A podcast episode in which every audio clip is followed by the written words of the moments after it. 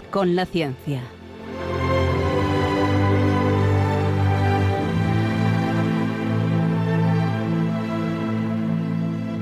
Dirigido por Javier Ángel Ramírez.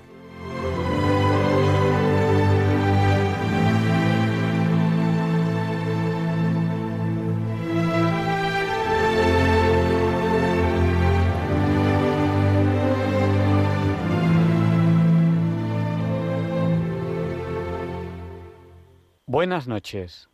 Estamos en Diálogos con la Ciencia, el programa para ti, que sabes que la verdad existe y la buscas.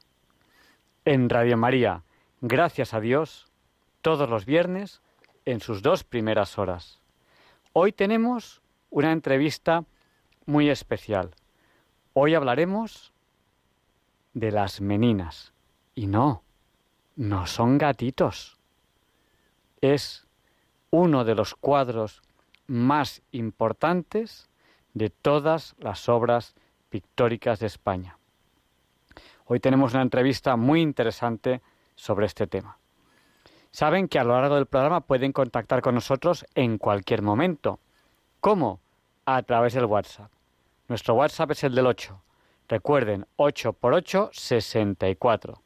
Nuestro WhatsApp es el 64 9 Sí, que 7 y 1 también es 8. 64 9 Nos han saludado ya al WhatsApp Carmen de Valencia, que además nos recuerda el programa del 13 de abril, en el cual hablamos de muchos temas, pero uno de los temas que hablamos fue del Santo Cáliz, que está en Valencia, y me dice que ha rezado por mí en el, frente al Santo Cáliz de Valencia. Yo se lo agradezco. Saben que tengo un tema personal importante a finales de este mes y les agradezco, por supuesto, que recen por mí.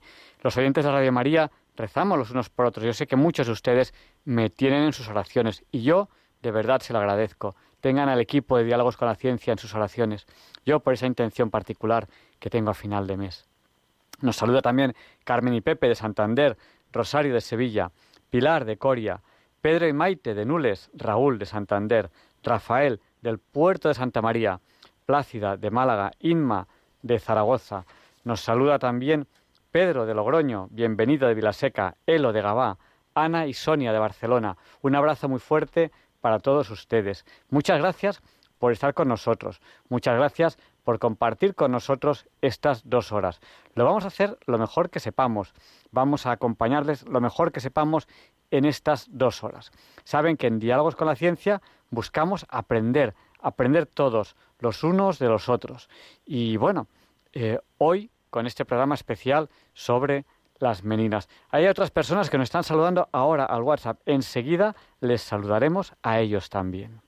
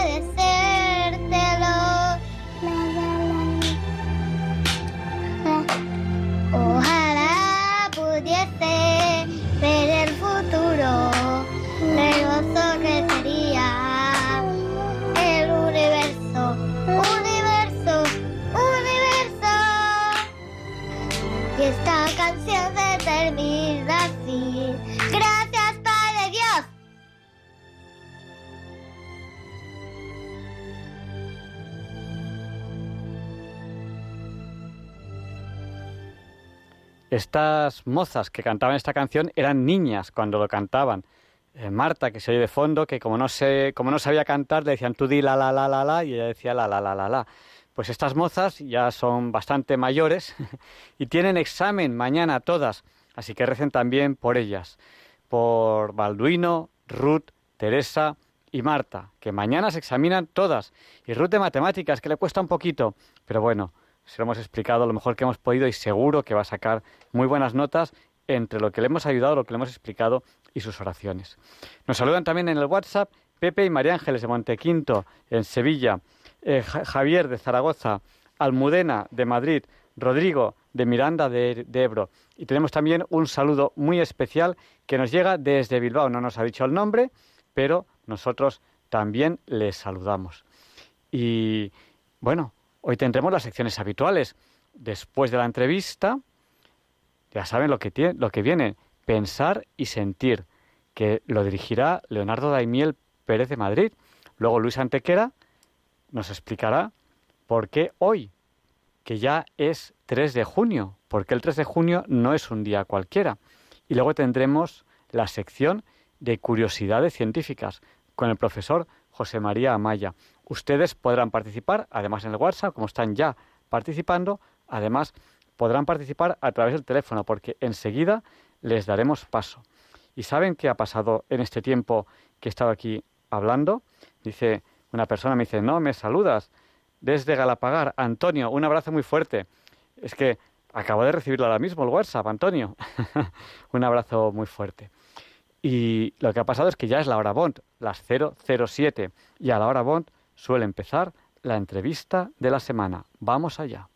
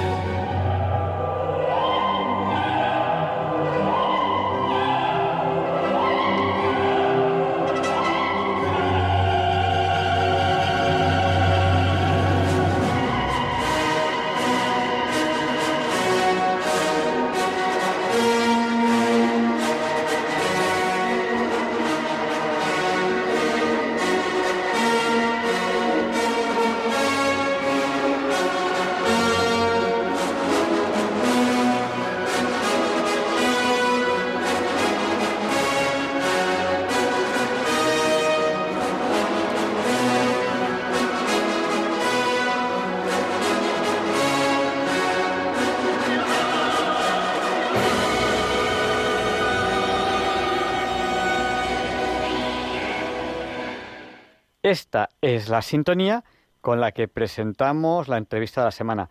Es un placer para nosotros presentar a José Luis Denó. Eh, buenas noches, José Luis. Un momentito. Ah, te tenemos aquí en directo. Sí, sí, yo decía, no sé, no sé si lo tenemos ya en directo o no. Eh, bueno, no sabría cómo presentarte, como un apasionado de las meninas, un estudiante. No quiero presentarte como experto porque me dijiste, no, no, es que expertos hay muchos. Entonces, bueno, ¿cómo te presentamos? Un estudioso. Un estudioso. Pues, pues un estudioso de las meninas, la verdad es que sí, que he dedicado los últimos años eh, a, pues a estudiar este cuadro que, desde pequeño me ha apasionado. Bueno, me ha apasionado todo Velázquez, pero este cuadro especialmente y todo partía de mi, mi incomprensión hacia el cuadro, ¿no? Entonces dije, bueno, pues esto, hay, que, hay, que, hay que entenderlo. Mm. me metí a saco en una aventura pues apasionante de varios años.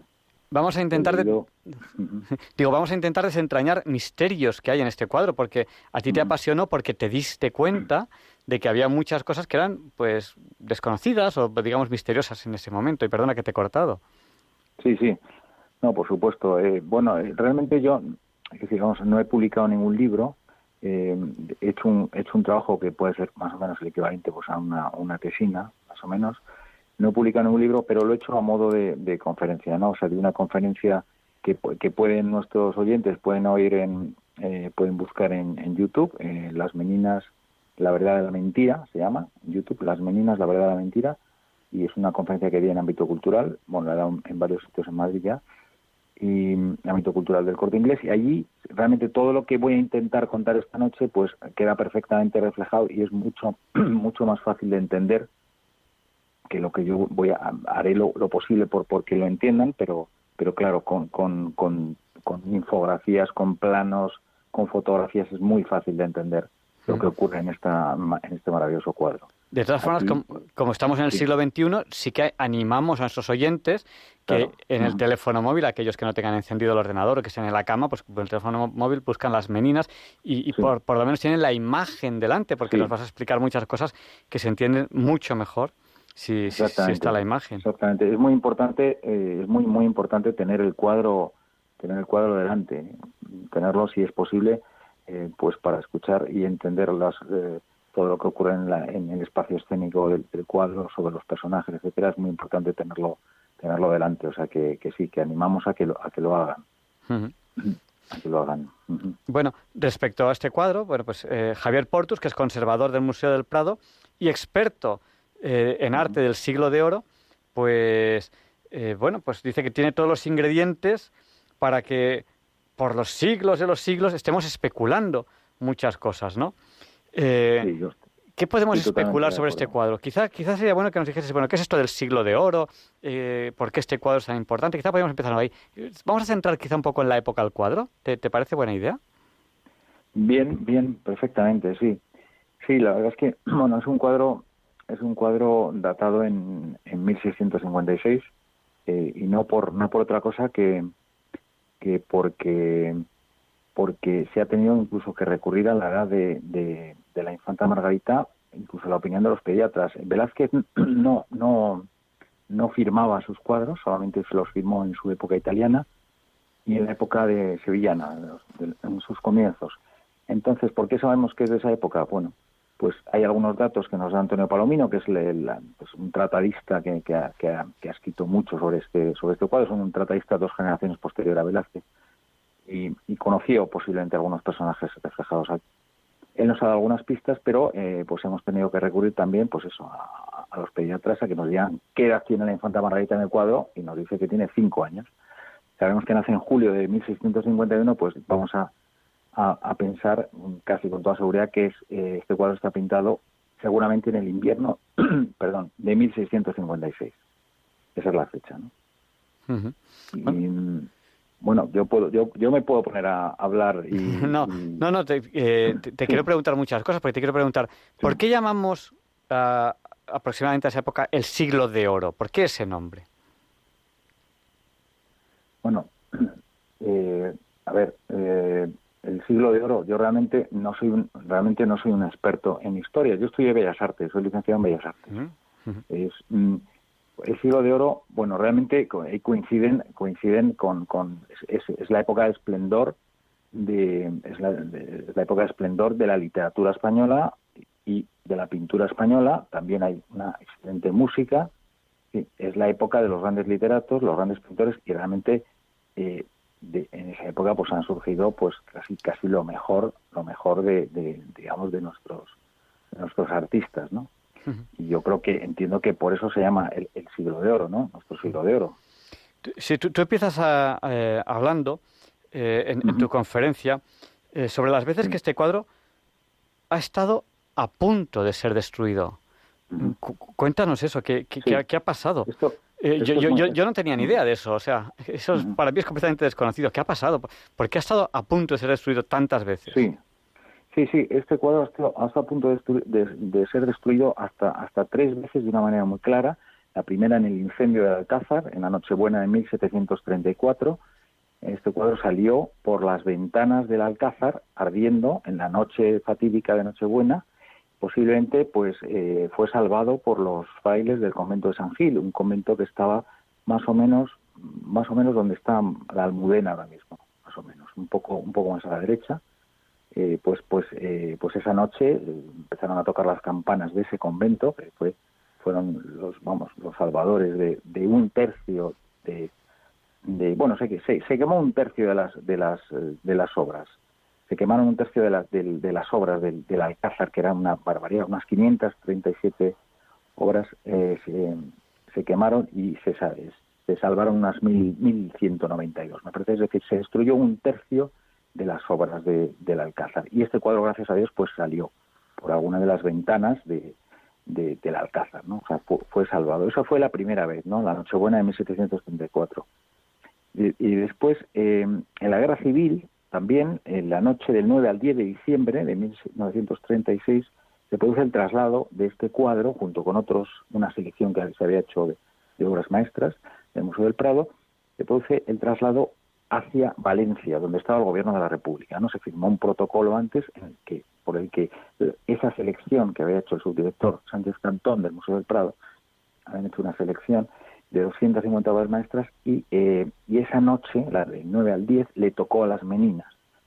Y en el puente de Arganda, eh, a la altura del puente de Arganda, puente, eh, es un puente de una estructura metálica que actualmente se, se conserva, eh, se conserva perfectamente, pues a esa altura, eh, la altura de las cajas donde estaban estos lienzos, que estaban perfectamente embalados, pues, pues sobrepasaba la estructura metálica.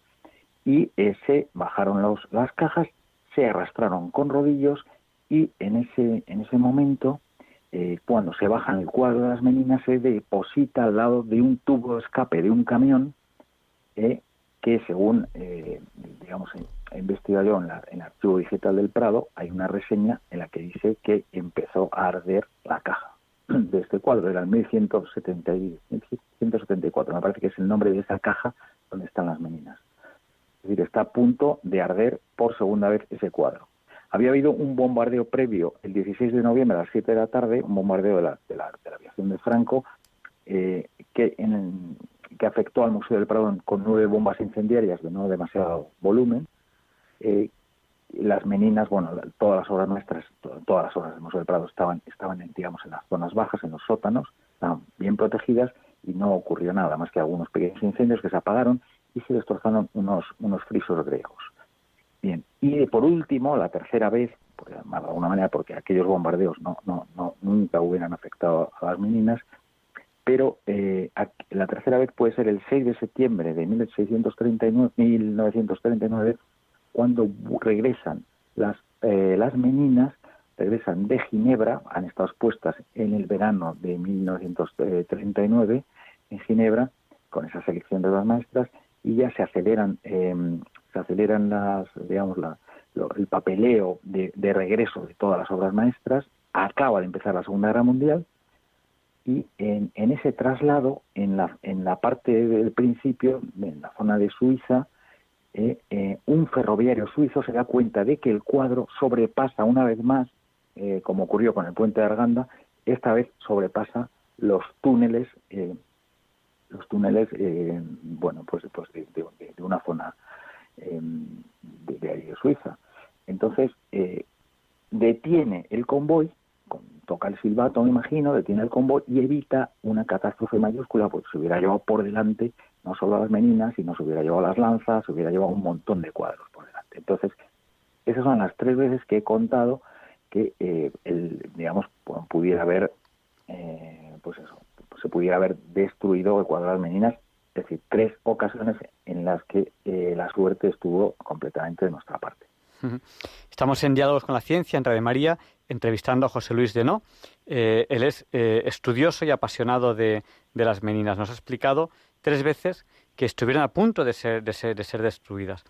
Y bueno, cuando, cuando hemos empezado la entrevista nos has dicho que a ti te apasionó, te apasionaron las meninas desde que eras pequeño. ¿Qué datos destacarías? ¿Qué es lo que te apasiona? O sea, ¿por qué podrías estar, a lo mejor exagero un poco, toda una vida mirando este cuadro? ¿Qué es lo que te llamó la atención? Que dices, yo voy a dedicar parte, porque estás dedicando parte de tu vida muy importante a este cuadro. ¿Por qué? Sí, sí, sí. Bueno, por, vas, vas descubriendo, vas estudiando el cuadro eh, se ha escrito muchísimo sobre, sobre el cuadro, hay muchísimas cosas muy, muy interesantes y, muchísimas más que son muy superfluas, la verdad. Entonces, bueno, pues yo pues me he dedicado, digamos, a, seleccionar lo, interesante y además he hecho yo mis propias indagaciones e investigaciones. Eh, es muy interesante las dimensiones del cuadro. Las dimensiones del cuadro es un cuadro, como sabéis, eh, todos los que conocéis las meninas, es un cuadro bastante grande, mide 3,18 de alto por 2,76 de ancho. Bien, y eso equivale, en pies castellanos, equivale a 10 de ancho, es decir, siempre es el ancho por alto, pues 10 pies castellanos por 11 y medio pies. Bien, ¿por qué esta medida? Esta medida es muy, es muy interesante porque equivale a la de un triángulo equilátero. ¿eh? El triángulo equilátero, cuando murió Velázquez, se hizo un inventario de su, de su librería, tenía una librería formidable, eh, tenía unos 155 libros, casi todos de ciencias. Ciencias también tenía astrología, pero no tenía literatura eh, española eh, y tenía pues tratados de eh, Vitruvio, los seis tratados de Vitruvio, tenía Leonardo da Vinci, tenía Palladio, tenía Alberti y digamos esa forma del triángulo equilátero equivale al isopleuro. El isopleuro, para que hagáis una idea, si, si, si imagináis el perfil de una cabeza humana, el isopleuro, que quiere decir en griego todos los lados iguales, va desde la frente, desde la parte superior de la frente hasta la barbilla y de la barbilla a la nuca, digamos, forma un triángulo equilátero. Pues esa medida del triángulo equilátero es la que tiene este, este cuadro de las meninas. Es como si Velázquez quisiera hacer una, digamos, un paralelismo entre el arte y el pensamiento. O sea, no es una medida intuitiva, no es una medida casual, es una medida muy, muy, eh, muy razonada, ¿no? Velázquez era una persona muy, muy de ciencias. Respecto a, datos del cuadro que sean interesantes, pues por ejemplo, el, nombre, el primer nombre del cuadro del que tenemos constancia es un nombre de 1666 eh, que posiblemente le da a su yerno eh, Juan Bautista Martínez del Mazo, pintor, que ya muerto, murió en agosto de 1660, y em, el, nombre es Retrato de la señora emperatriz con sus damas y una enana. ¿eh? La enana es Maribárgola, la enana alemana que está a la derecha del cuadro. Ese es el primer cuadro, que es un eh, nombre, perdón, que no tiene demasiado encanto, es un nombre casi a modo de inventario, posiblemente de su yerno. El siguiente nombre es de 1735, un año después del incendio del Alcázar. Tiene sentido que sea que sea pues, un inventario, que se haya hecho un inventario del cuadro y se llama ahí se llama de otra manera, se llama la familia del señor rey Felipe IV, o simplemente la familia. Y hasta 1843, casi 200 años después de, pintarse el cuadro, no aparece con el nombre de las meninas. El nombre de las meninas aparece por primera vez eh, en el catálogo del Museo del Prado que está confeccionando Pedro de Madrazo, que, de la familia de los Madrazo, hermano de Federico de Madrazo, hijo de José de Madrazo, está haciendo ese inventario que es 24 eh, años más o menos eh, posterior a la inauguración del Museo del Prado. Y el nombre de las meninas, es decir, el anteponer los sirvientes a sus señores, digamos, pudiera ser una, una forma de reflejar el pensamiento republicano que ya se infiltraba en la Europa del siglo XIX. De ahí en llamarse las meninas, 200 años casi después de, pintarse este cuadro. Qué, más cosas. Qué, curioso, qué curioso. Es, es, curioso, sí. Ya hemos hablado de la, fecha de datación. Sabemos también que es una escena invernal, porque el, la parte, mm, eh, todo el suelo, el suelo es una estera. ¿eh? Sabemos que es una estera. En el Alcázar no, no existía este suelo que vemos en las minas, que es un, de un color, para el que no lo tenga delante, es de un color más o menos cuero. ¿eh? Es de un color cuero. Es, es, una estera, entonces sabemos que es una escena invernal. El suelo del Alcázar sería un suelo de ladrillo eh, ajedrezado, ladrillo toledano, se cree. Y también el marco que ahora mismo vemos en el Museo del Prado es un marco tipo holandés negro, ¿eh? es un marco que no es el original. Velázquez diseñó el marco eh, que se destruyó posiblemente en el incendio del Alcázar. Con todo el sentido del mundo, este cuadro lo sacaron pues a, toda velocidad con Alcázar ardiendo este, y muchos más cuadros, gracias a Dios, se salvaron y se sacó se debieron romper los, los marcos uh, y, o desmontar a toda velocidad, posiblemente romper y ese cuadro, ese marco nunca se recuperó. Estos son algunos datos que doy, vamos, que doy unas pinceladas de los datos más técnicos del, cuadro. Después hay, hay muchos, eh, yo, he puesto el, estoy aquí en, el estudio, he puesto el cuadro en el ordenador, simplemente he, puesto las meninas y, lo he abierto.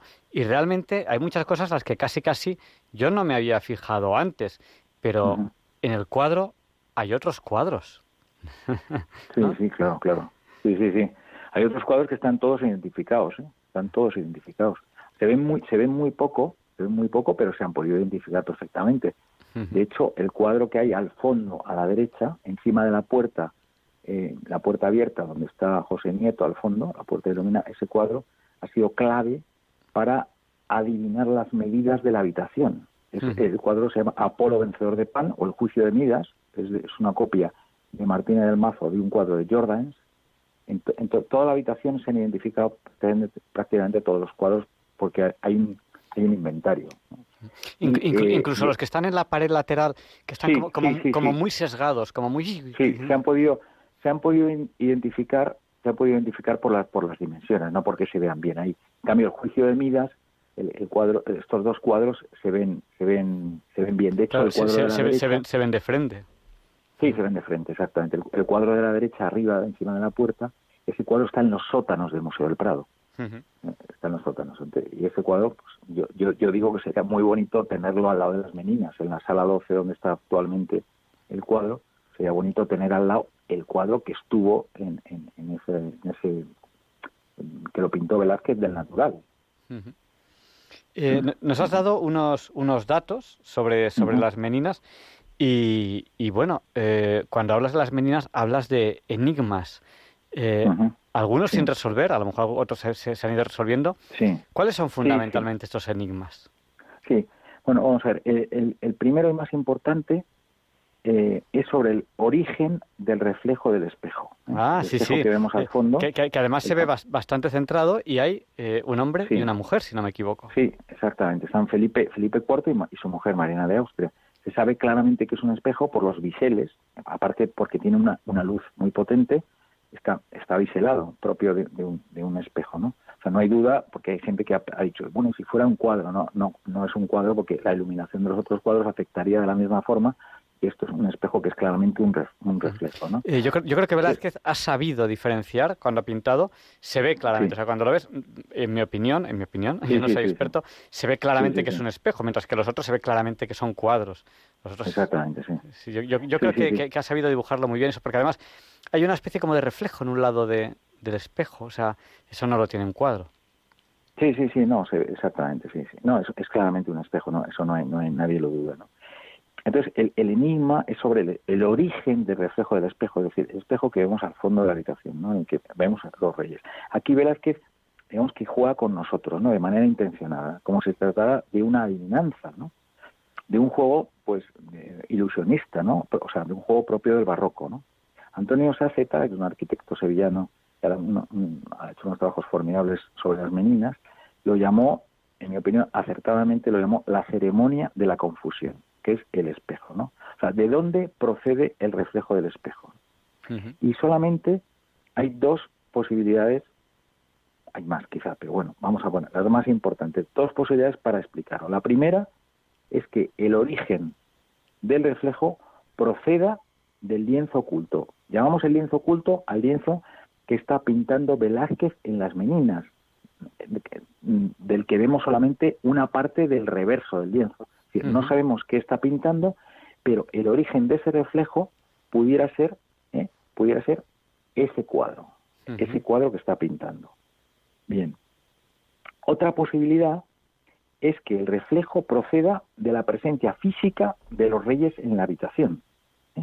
Unos reyes que nosotros físicamente no vemos, pero adivinamos por el reflejo que pudieran estar en algún punto de la, de la habitación en algún lugar, ¿no? Posiblemente a nuestra izquierda, ¿no? Yo he hecho la prueba en la última, eh, en la conferencia que di, pregunté a la gente que estaba allí presente, con el cuadro delante, decir, que levanten la mano, por favor, los que crean que el reflejo del espejo procede del lienzo oculto. Sí, podemos hacerlo nosotros también, aunque aunque no, tenemos las manos, pero cada uno puede hacer, puede hacer. Los que estamos viendo el cuadro en el teléfono móvil o yo lo estoy viendo en la pantalla del ordenador, podemos pensar quién cree que viene del reflejo del cuadro que está pintando Velázquez y quién cree que viene de los reyes que están a nuestra izquierda, a la izquierda del observador.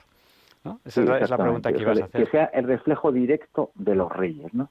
El reflejo directo en el espejo.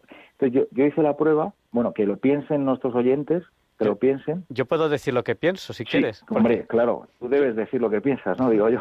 Yo levanto la mano, yo levanto la mano porque los reyes están físicamente a mi, a mi izquierda. No, no sé si, si, si, la mayoría de gente pensó eso o no.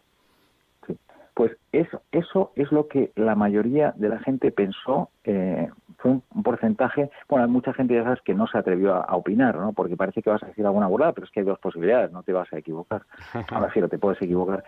Pero es verdad, la mayoría de la gente piensa que el reflejo procede de la presencia física de los reyes en la habitación. Es, es lógico pensarlo.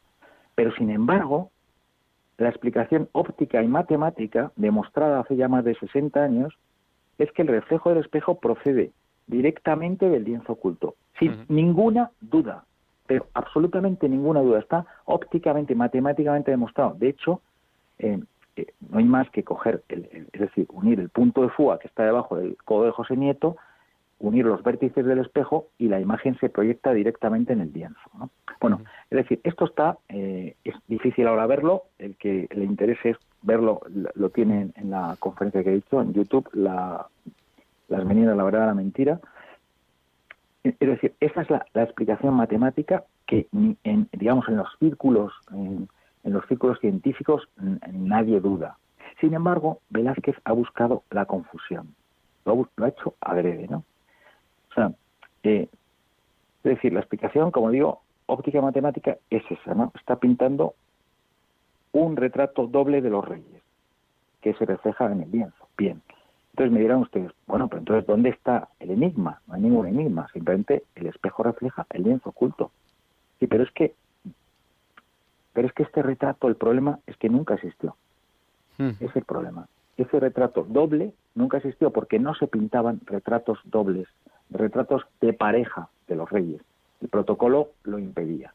Y además, si proyectamos, lo hemos probado, eh, eh, proyectamos ese, ese, esa imagen de reflejo, lo proyectamos en el lienzo oculto, la composición es, eh, es indecorosa, o sea, es imposible. Las piernas quedaban cortadas y además, ya os digo, las dimensiones son enormes.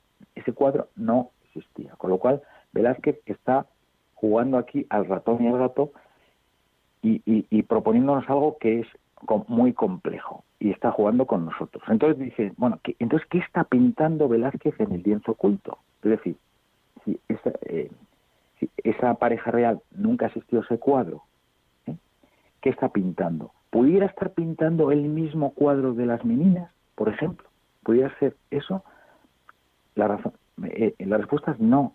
No, porque la altura del lienzo no coincide. Nosotros hemos calculado, eh, hemos calculado, yo he hecho unos cálculos que no son difíciles y otro, otra gente también los ha hecho. Yo, en, en la que el, si el alto del cuadro de las meninas es 3,18, el alto de este lienzo oculto es aproximadamente entre 2,75 y 2,80, 280 centímetros. Es más, más pequeño que el cuadro de las meninas. ¿no? Uh -huh. Pudiera estar pintando también, eh, mmm, hay otra teoría que, que, que, dice, es una teoría de Jorge Carrasco, ha hecho un trabajo muy bueno que se llama La hora de las meninas, entonces él ha identificado un cuadro que se llama Felipe IV armado con león los, a los pies, es un cuadro que no está expuesto, eh, tiene dudas de, de, de, la atribución a Velázquez, pero puede ser del taller. Bueno, entonces él dice que ese es el cuadro que está pintando Velázquez. Pero ¿qué ocurre? Es, es un cuadro solo del rey.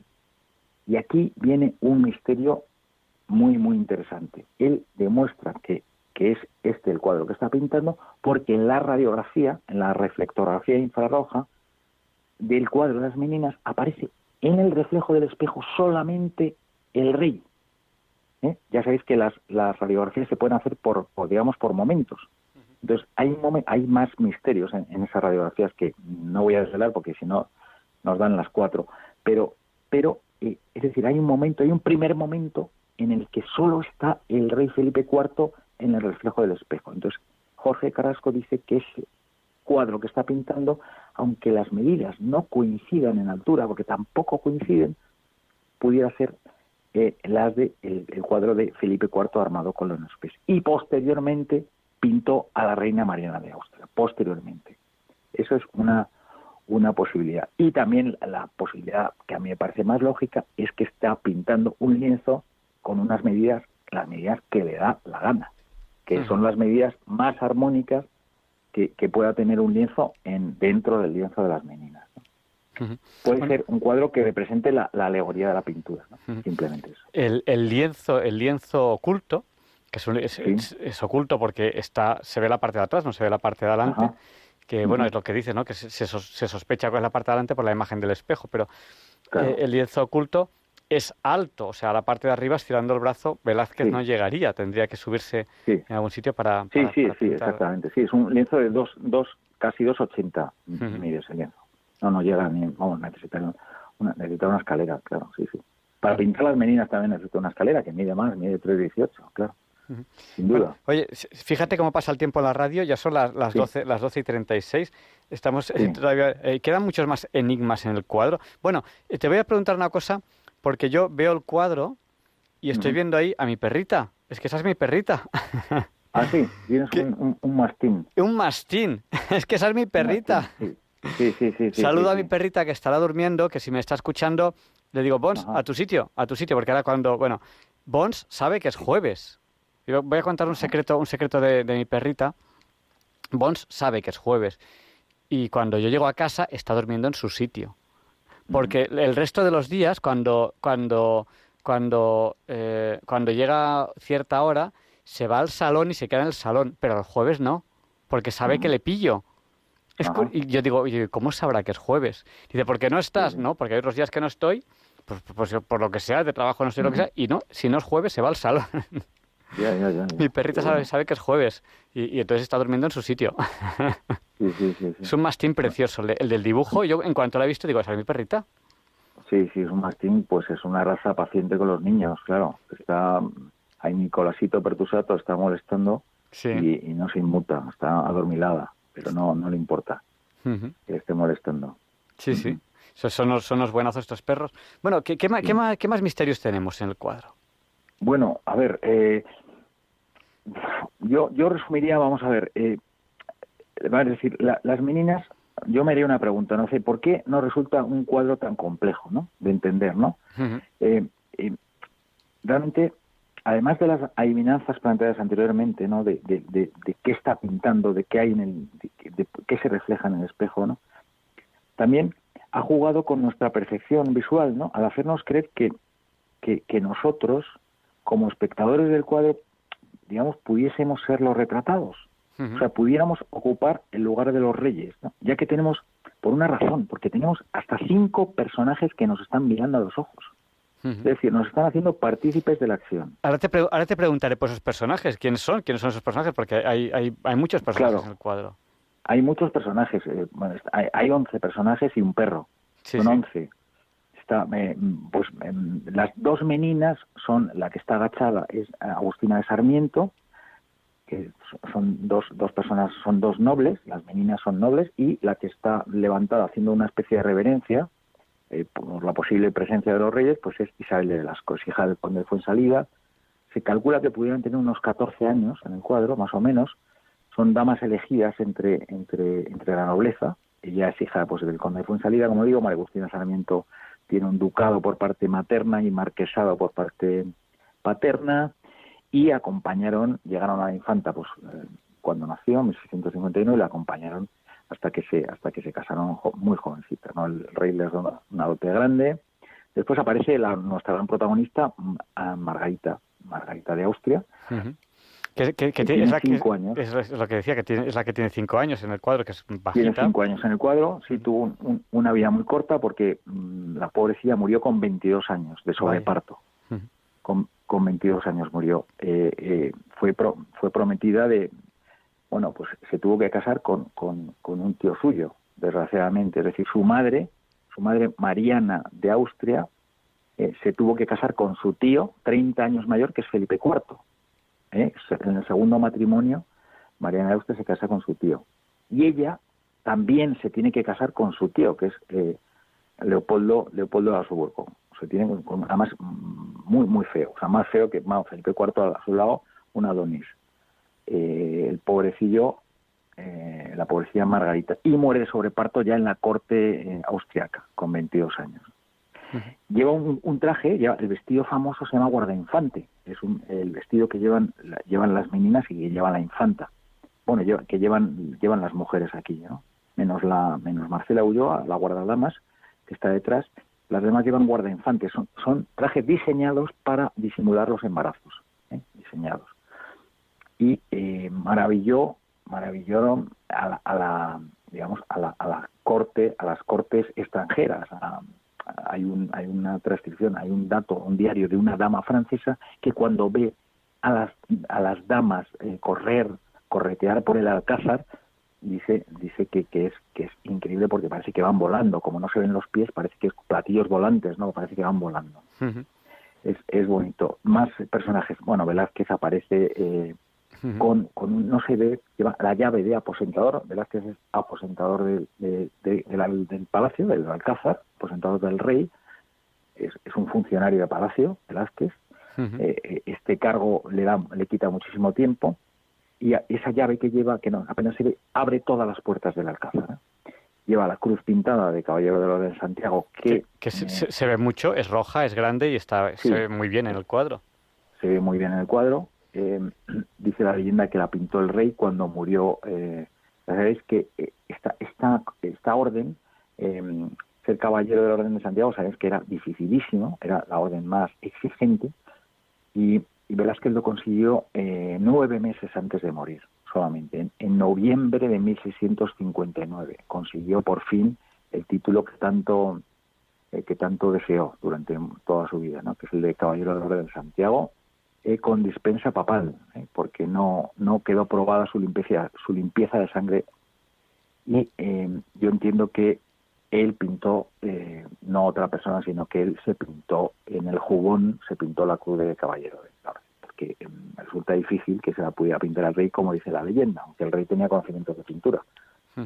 Había sido, vamos, había tenido un gran maestro que es Juan Bautista Maino más personajes. José Nieto al fondo, que es aposentador de la reina. Que es, que es, el, que se, es el que se ve en la puerta. En la puerta. En la puerta está, que está, mm, está descubierto. ¿eh? Esto da una pista de que pudiera, pudiera estar, eh, pudieran estar presentes los reyes. Se ha descubierto. Ya sabéis que los, los grandes de España son los únicos que pueden permanecer cubiertos en la presencia de los reyes y él se tiene que descubrir. Porque, lleva un sombrero en la mano, creo. Lleva un sombrero, sí, lleva un sombrero en su mano izquierda. Por lo, tanto, se ha, se ha descubierto que lleva el sombrero. No es que viniese sin sombrero, venía con sombrero o tenía por lo menos hay un sombrero y que pero que lo tiene en la mano, no lo tiene en la cabeza. Exactamente, lo tiene lo tiene en la mano. Sí, da una pista que pudiera pudiera estar los reyes presentes en la habitación, nos daría daría una explicación, una consistencia al cuadro, ¿no? a, lo mejor, si, si, si Velázquez está pintando un cuadro en el que están los reyes, pues los reyes a lo mejor están más o menos donde estamos nosotros. Claro, claro. Sí, sí, es que bueno, ahí, ahí, ahí, ahí vamos, ahí vamos a llegar, ¿no? Yo, yo lo que he hecho, eh, bueno, yo lo que he hecho es, eh, me he estudiado todos los planos y todas las teorías que han, que han tenido los demás sobre la situación del punto de vista y eh, pues lo que decidí en un momento dado de este estudio fue recrear, recrear en una especie de teatrillo esto, esta serie de personajes. O sea, digamos, tuve que inventar las partes de los personajes que no se ven, o sea, las piernas de Velázquez, inventé el cuerpo de Marcela Ulloa, de Diego Ruiz Azcona, del guardadamas que se ve al fondo en la penumbra, pues tuve que, digamos, hacer una especie de, muñequitos de cartón eh, y recreé ese espacio para adivinar un poco con las medidas del alcázar que las teníamos de la habitación principal, para, eh, para adivinar dónde estaba situado Velázquez, ¿no? que es un poco el, digamos, el, misterio, uno de los misterios de, este cuadro. ¿no? Por eso yo lo he llamado, pues eso, la, la, la verdad de la mentira, ¿no? a este cuadro. ¿no? Es un poco, pues, la, digamos, no, sé cuánto tiempo me queda, pero, pero si tengo que acabar con algo, pues te, daría una explicación. Sí, bueno, deberíamos dar paso a los oyentes, porque porque eh, tengo, tantas cosas que preguntarte que la verdad nos daría para, para dos programas o tres.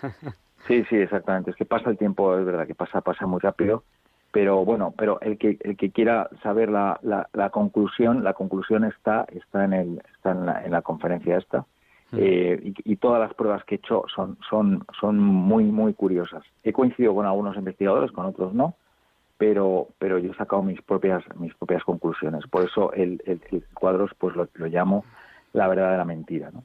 Oye, una, una preguntilla.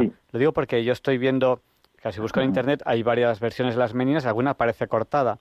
Eh, el niño que aparece desde la parte, desde, mirando desde el observador a la derecha, el que está molestando al perro, eh, ¿es completo o las imágenes que son completas son imágenes de que alguien con imaginación lo ha completado? ¿Aparece completo ese, ese, ese niño o niña, yo creo que es niño, el que está molestando al eh, perro? No, no, no, no, no parece, no, no parece, no aparece completo. Aparece, mm, yo creo que le queda muy poquito para ser completo. Sí, le, le, queda un pie y un poquito del culo y un poco, el brazo. Mm, ahora mismo me, me haces, me haces dudar si, queda justo hasta el borde. Creo que no, creo que le corta un poco. ¿eh? Le, corta un poco.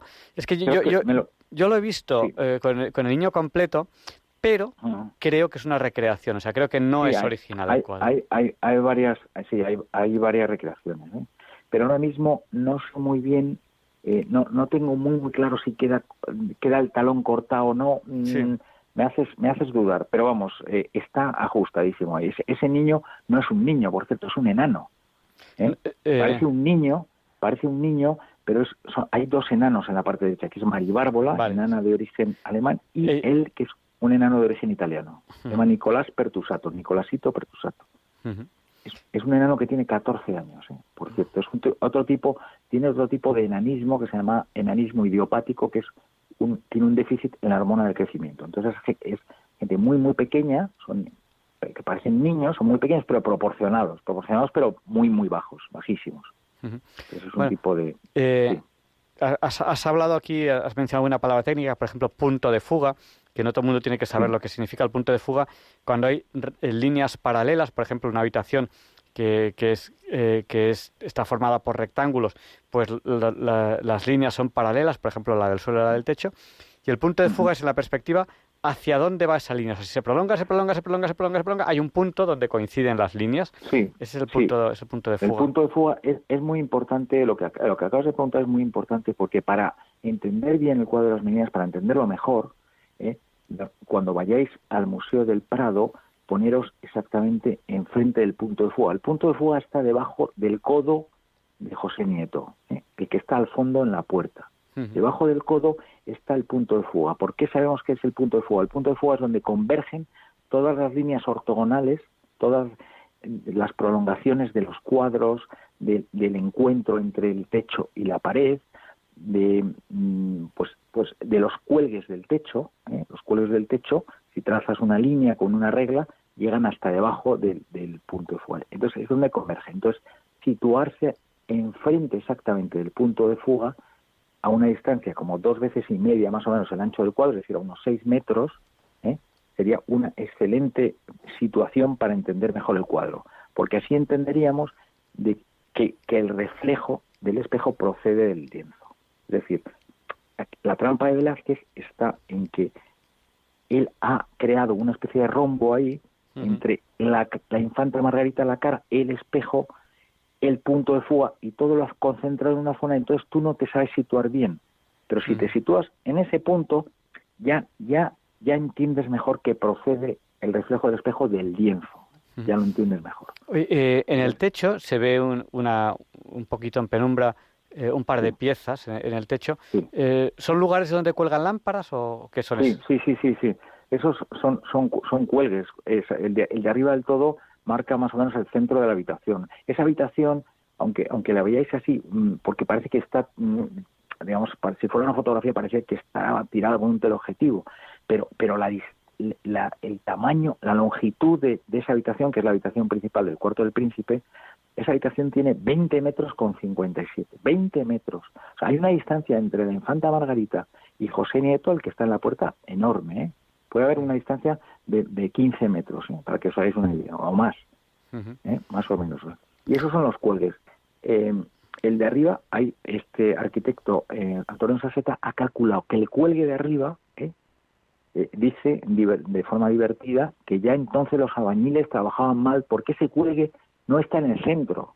Ha hecho su cálculo y ha calculado que no está, que no está bien centrado, que está movido. Dice, ya, ya, mm, en fin, ya como él como arquitecto pues habrá tenido sus líos con los albañiles y, él, y, él, pues con cierto reproche dice ya entonces ya tampoco lo hacían tampoco lo hacían como nos gusta a nosotros perfecto ¿no? se movían un poco pues nada eh, yo quería dar paso a los oyentes pero quizás te tendría que, preguntar una eh, una cosilla antes aunque vamos con el tiempo un poco pilladillo sí. Eh, se dice que quizás las meninas se pintaron en una cámara oscura ¿por qué? sí no se sabe, o, sí se sabe.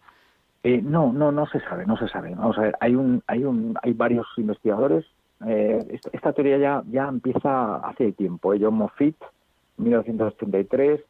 Ha habido ya varios investigadores que dan por casi por seguro em, esa opción de, de, que se pintara en una cámara oscura, en una cámara oscura que estaba en una habitación contigua al, al, al, a, la habitación principal. Es decir, para que entendáis un poco el cuadro, eh, si esto fuera una fotografía, eh, nosotros estuviéramos haciendo esto, si fueran personajes reales, estuviéramos haciendo una foto y retrocediéramos un metro y medio para atrás, nosotros veríamos el marco de la puerta a izquierda, arriba y a la derecha. Es decir, es decir que Velázquez se situó exactamente en una habitación contigua porque sí, no tenía espacio para ver esto.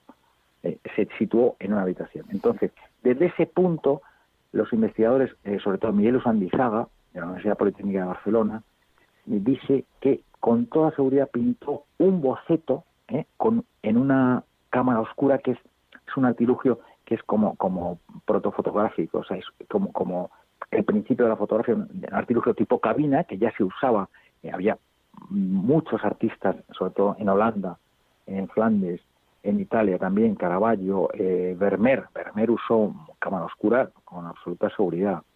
Y, y, que pudo pintar la perspectiva de la habitación desde esa cámara oscura, ¿eh? en, un, en, un, cuadro en un cuadro más pequeño, en un, boceto que pudiera tener un metro, metro veinte, una cosa así de alto, pudiera pintar, porque es prácticamente imposible pintar el, el, cuadro, un cuadro con esa perfección y esa perspectiva ¿eh?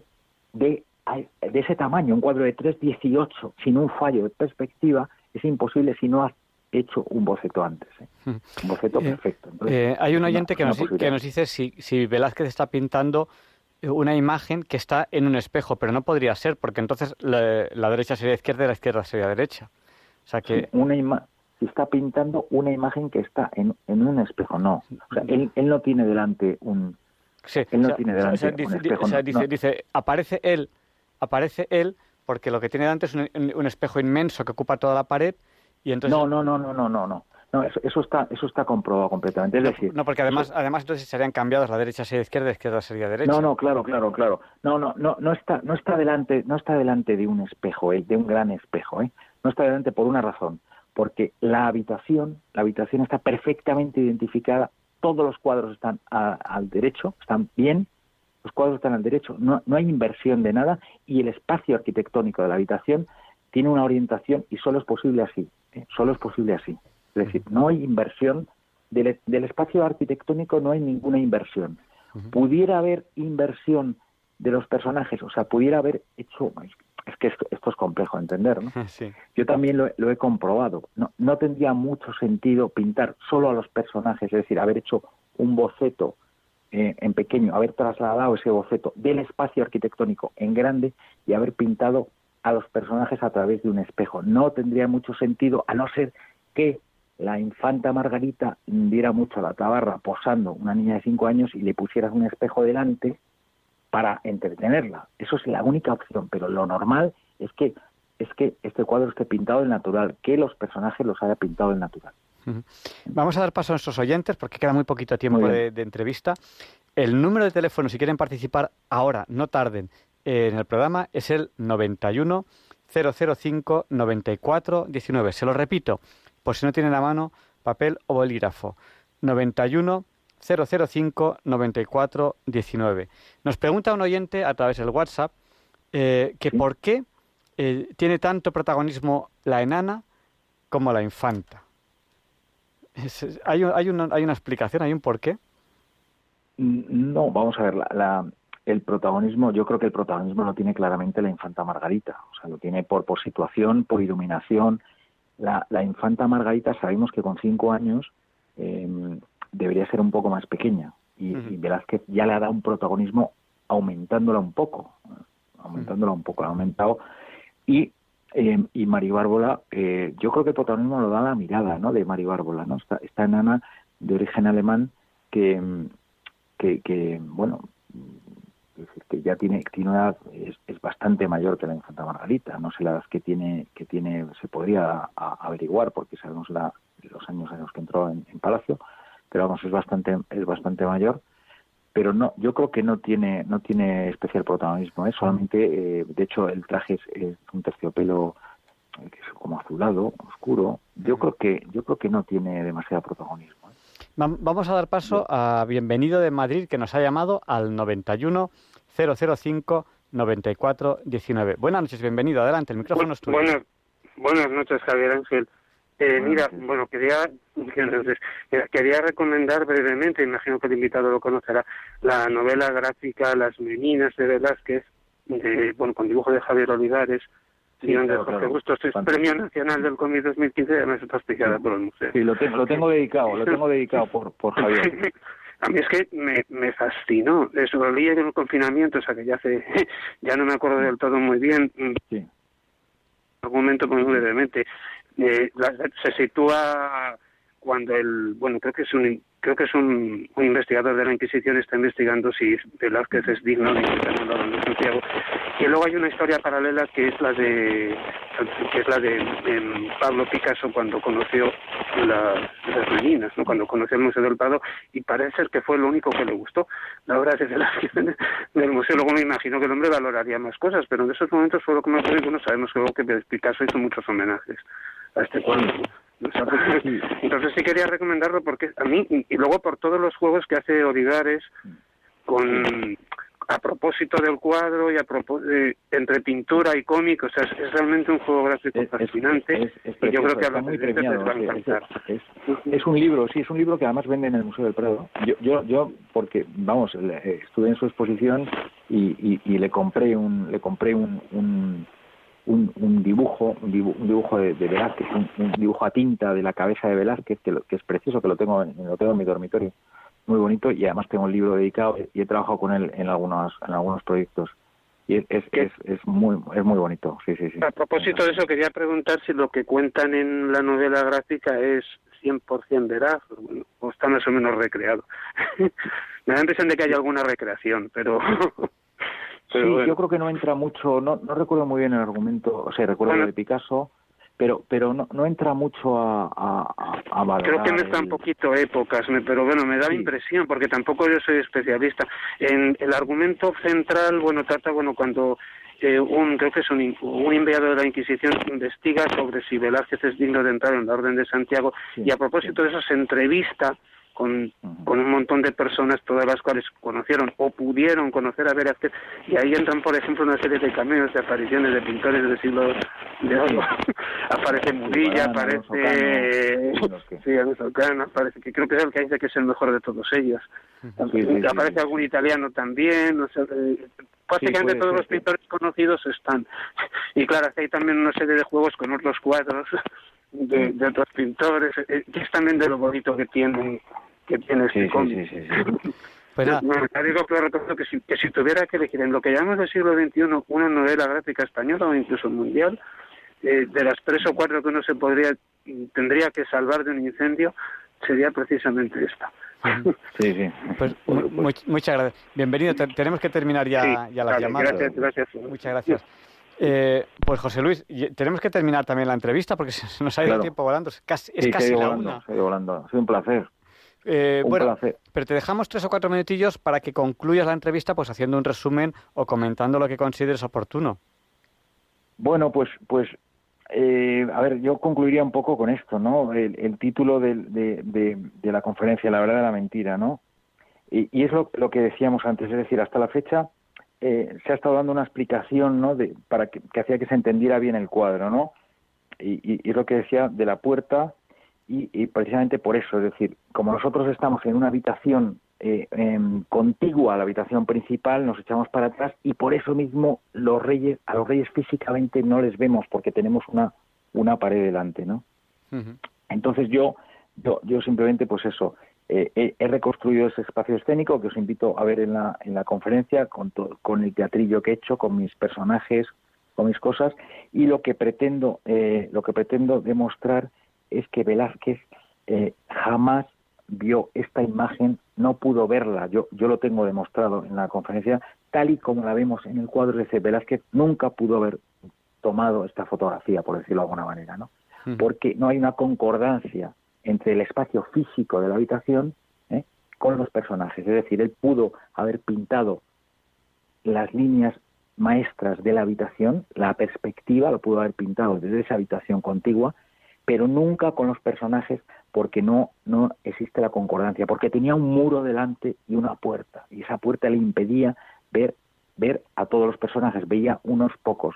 Yo esto lo, he vamos lo he hecho y es lo que quiero lo que lo que te muestro un poco en, mi, en mi teoría no y, y, hasta el momento pues lo que he encontrado excepto algún investigador como Jorge Carrasco que que más o menos me ha dicho que hemos llegado casi a la misma conclusión eh, eh, hay eh, sobre los planos que he visto, eh, he visto que a, que, ellos a ellos les salen las cuentas. A mí a mí realmente no, no me salen las cuentas. Creo, además ya lo ha dicho algún otro investigador, todo fue inventado de, antemano. A Velázquez, a quien nos está haciendo creer que, que, esto lo ha visto tal cual y es, es imposible por una imposibilidad física real de ese espacio escénico. Pues muchísimas gracias y es una pena porque necesitaríamos un programa de cinco horas para, para, para, para, hablar de las minas. Es un cuadro que, que da para muchísimo de sí. Yo creo que es, es eh, internacionalmente hablando el cuadro español mm, o, uno de los cuadros españoles eh, con más impacto mundial, que, creo yo. a, mí, me parece me parece que, que, que, sea más o sea que sea más conocido.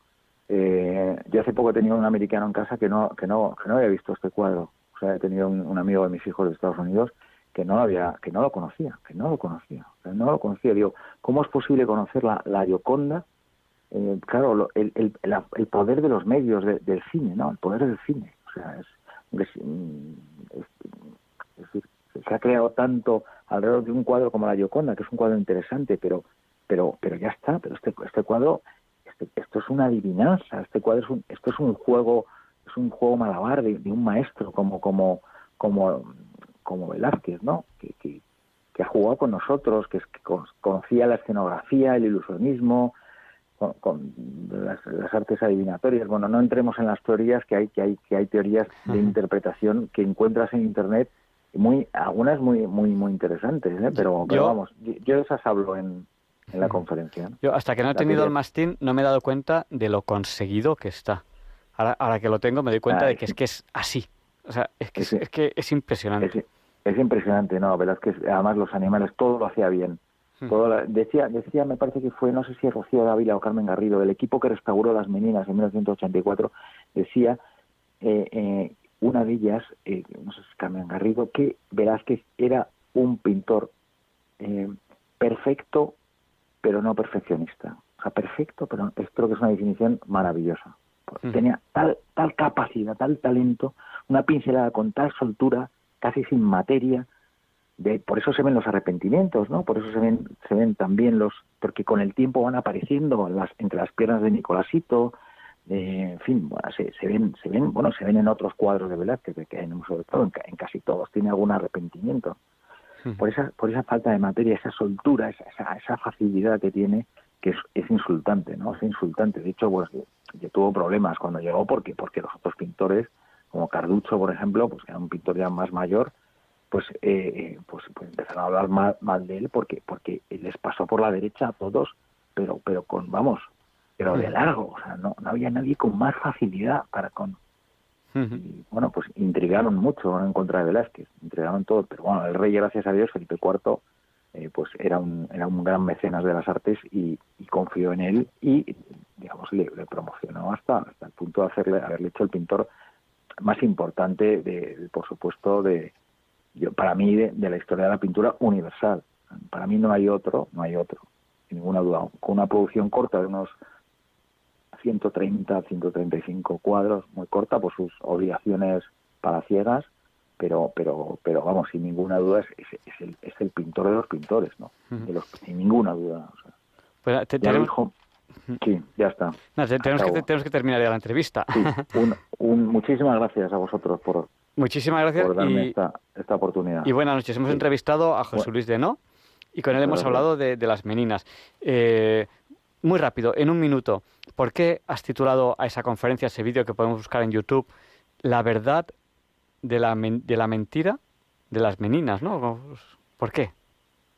Sí, sí, la, la- sí, la, la, la, la verdad de la mentira, la- sí, es la, la- las meninas, la verdad de la mentira, pues es, es por un poco esa conclusión a la que llegaba, ¿no? De, que- de que- de que no se sea, podía pintar el cuadro así. O sea, de, que, no, de que no podía verlo, no podía estar viéndolo. No, no, no podía estar viendo exactamente. O sea, eh, parecía una verdad, pero, pero es, inventado. Es un instante mágico, un, un, un- instante congelado mm, que, que a pesar de su increíble apariencia es, es- está inventado. Pues nada. Está inventado. Pues muchísimas gracias. Gracias a ti. Tenemos que seguir hablando de, de- de más cosas, pues ya en otro programa. Muchas gracias, buenas noches. Muchas gracias, un abrazo. Gracias. Y a continuación, Leonardo Miel Pérez de Madrid presenta la sección Pensar y Sentir.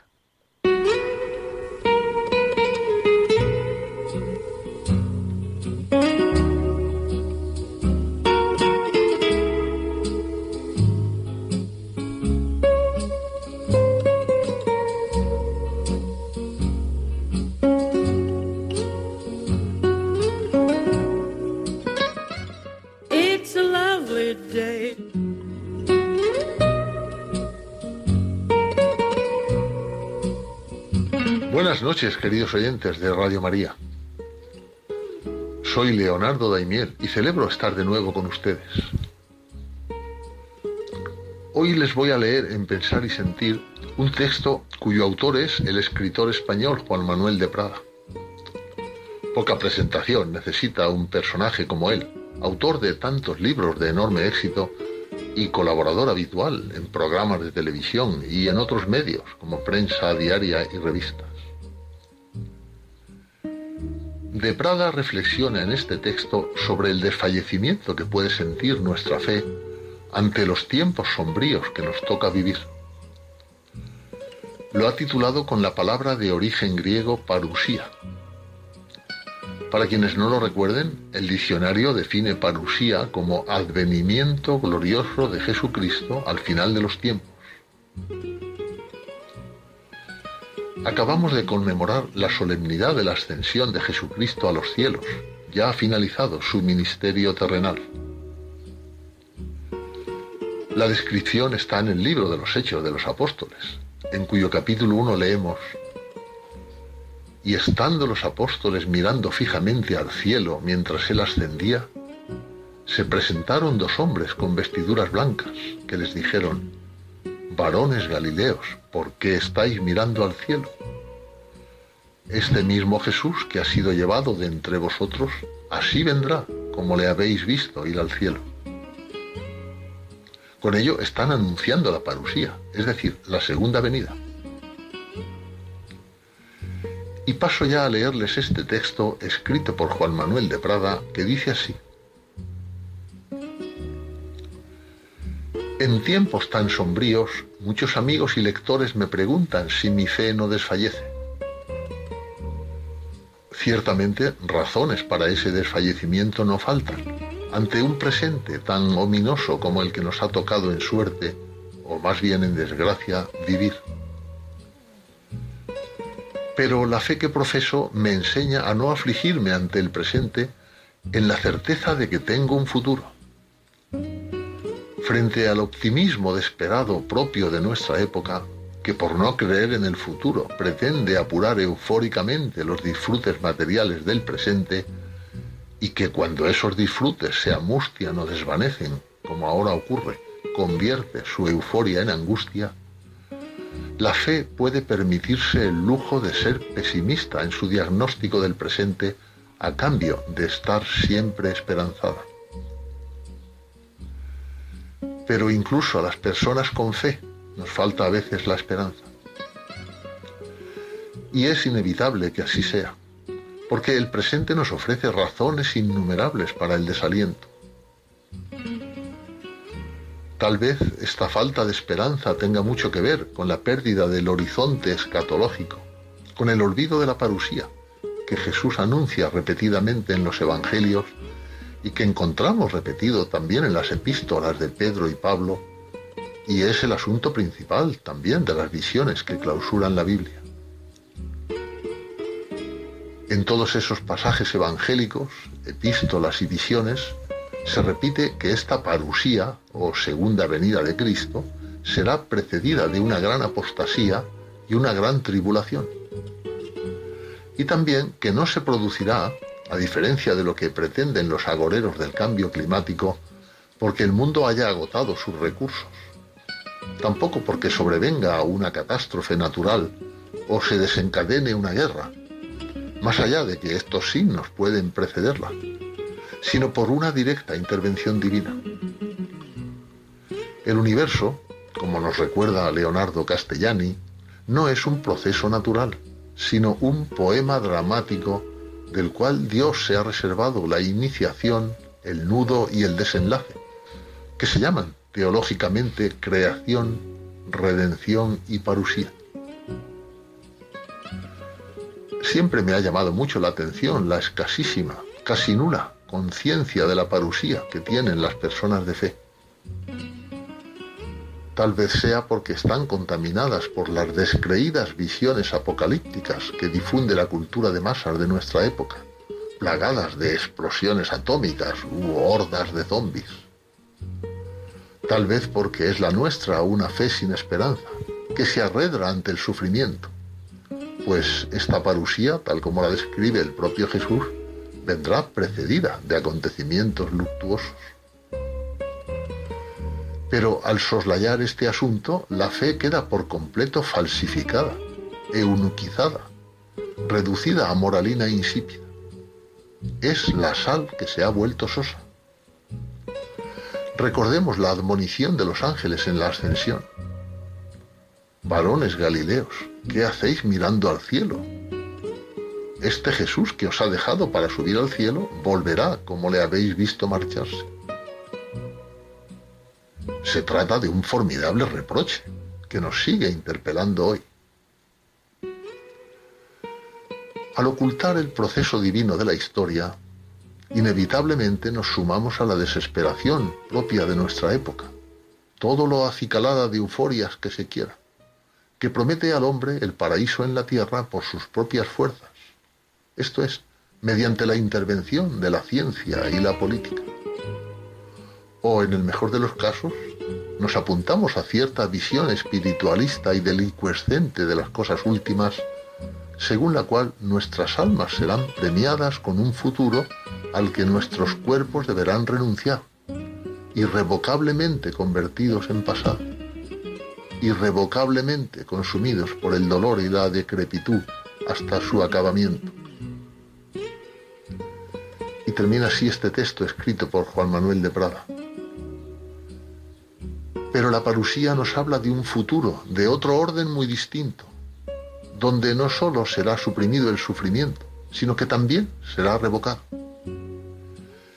Y esta revocación del sufrimiento pasado sólo se puede lograr plenamente a través de la resurrección de la carne, extremo en el cual la fe cristiana se enfrenta al espiritualismo delicuescente propio de nuestra época y en general de cualquier época, pues fue esta revocación del sufrimiento pasado que se produce en la parusía, mediante la resurrección de la carne, lo que enfrentó en, el Areópago a San Pablo con los filósofos griegos dispuestos a aceptar su predicación con tal de que se redujese a una fe eunuquizada o reducida a moralina insípida.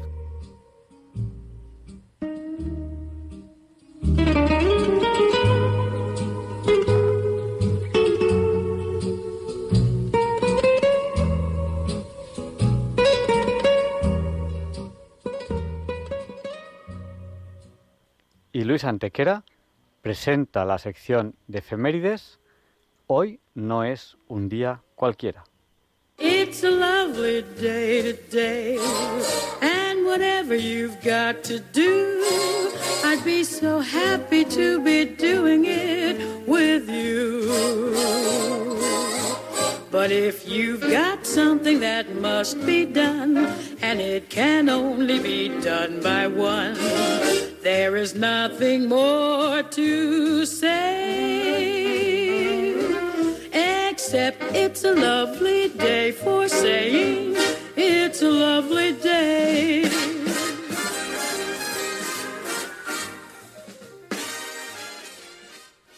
No, Javier Ángel, no dilectos compañeros de diálogos con la ciencia, no, queridísimos oyentes de Radio María. Claro que no es un día cualquiera, ningún día es un día cualquiera, y este 3 de junio que nos disponemos a comenzar ahora mismo, tampoco, porque en fecha tal pero del año 1098, las tropas de la Primera Cruzada que han capturado Antioquía se dan al botín en la ciudad con una gran matanza que no sabe de mujeres ni de niños. Cinco meses después, el 5 de noviembre, Antioquía es asignada a Bohemundo de Tarento frente a la oposición de Raimundo IV de Tolosa, que insiste en cumplir con el juramento de fidelidad prestado al emperador Alejandro I, el cual los otros cruzados se niegan a respetar al no haber prestado el emperador la ayuda prometida para la toma de la ciudad.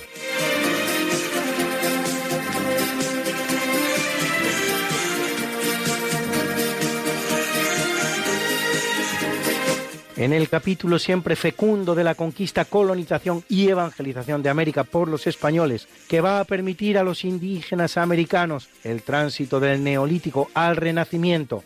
En apenas dos generaciones, un tránsito que a los europeos había costado 7.000 enteros años, hoy la cosa va de universidades, porque en el año 1553 tras inaugurarse cuatro meses antes, el 25 de enero, se inician los cursos en la Real Universidad de México.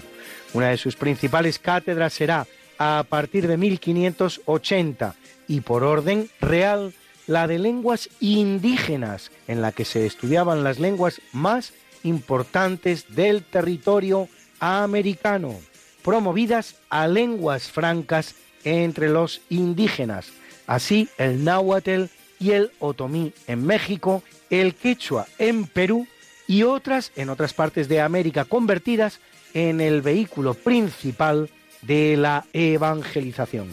Y en 1749 en Panamá, el obispo Luna Victoria impulsa la fundación de la Universidad de San Francisco Javier, para cuando en 1645 los ingleses funden en Norteamérica su primera universidad, Harvard, España habrá fundado ya 15. Y para cuando a principios del siglo XIX se disuelvan los virreinatos españoles, España habrá fundado en América casi 30 universidades. Portugal, en un periodo de tiempo similar, no deja ni una en Brasil.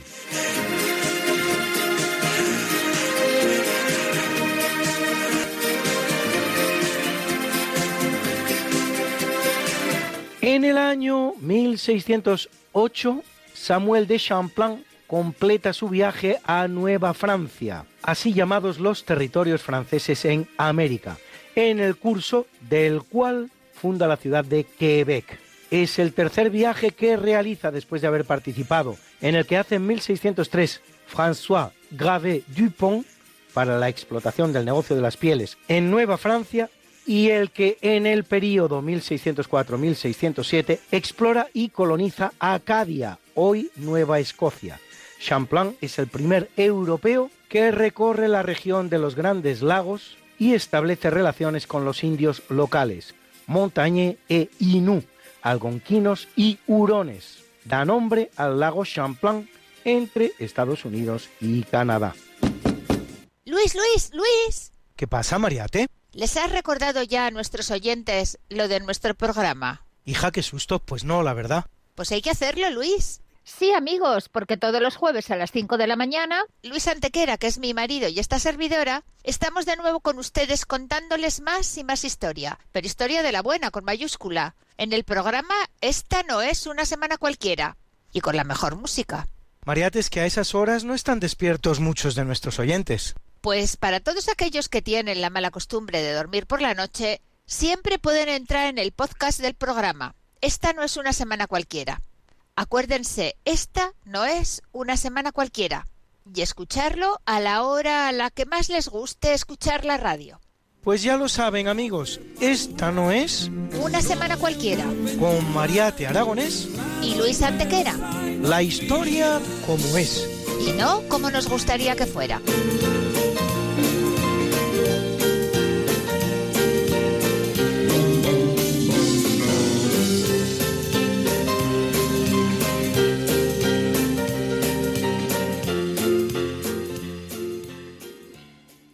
Se funda en Ámsterdam en el año 1621 la Compañía Holandesa de las Indias Occidentales, poderoso monopolio comercial con su capital dividido en acciones que se negocian en la Bolsa de Ámsterdam, la cual opera entre los siglos XVII y XVIII. Pertenece al género de las llamadas compañías privilegiadas por gozar del favor de un Estado, en este caso los Países Bajos, y se constituye para gestionar el comercio holandés de esclavos del Atlántico, Brasil, el Caribe y América del Norte. Operaba en África Occidental, América y el Pacífico y desarrollará un activo protagonismo en la colonización holandesa de América, la llamada Nueva Holanda en el siglo XVII entre 1624 y 1654, en el contexto de la guerra luso-holandesa, gobernará el nordeste del Brasil, siendo finalmente expulsada.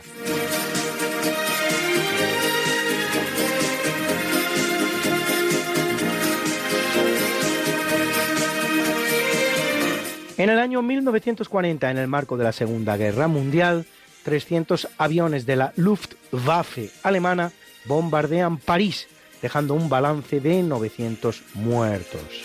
Pocos parecen, la verdad, para tanto bombardeo. Se trata en todo caso de un entrenamiento para los terribles bombardeos sobre Londres que constituyen la llamada Batalla de Inglaterra entre julio y octubre de ese mismo año, en la que se emplean unos 9.000 aviones y se producen unas 30.000 víctimas mortales. Solo 11 días después, el ejército nazi entra en la capital de Francia. Dos tercios de los parisinos han abandonado la ciudad. La ocupación durará cuatro años, hasta el 25 de agosto de 1944, día de San Luis, rey de Francia.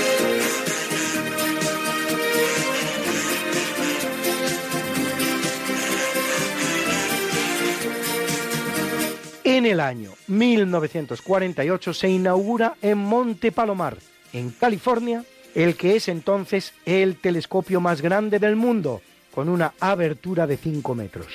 Hoy lo es el telescopio chino de Gizhou, oficialmente conocido como radiotelescopio de apertura esférica, con un diámetro de 500 metros y un perímetro de 1 kilómetro 600 metros y un disco parabólico tan grande como 30 campos de fútbol.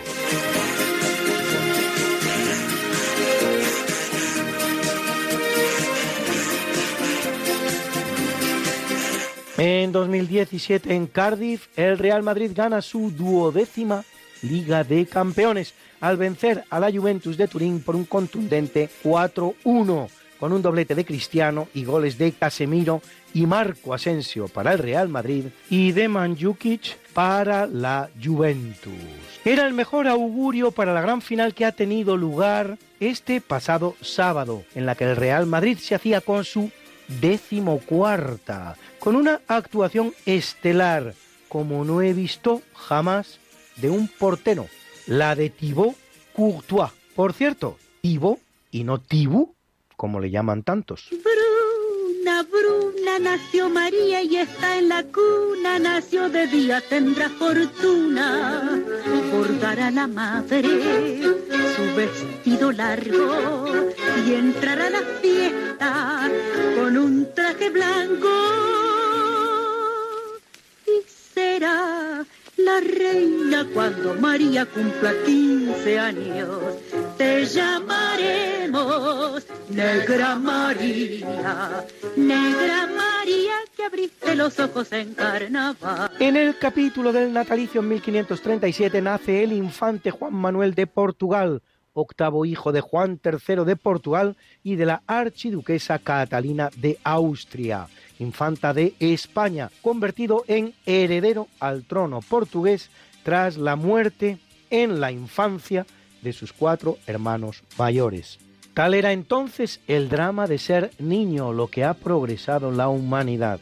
Con solo 15 años contrae matrimonio con Juana de Austria, hija del César Carlos y hermana en consecuencia de Felipe II de España.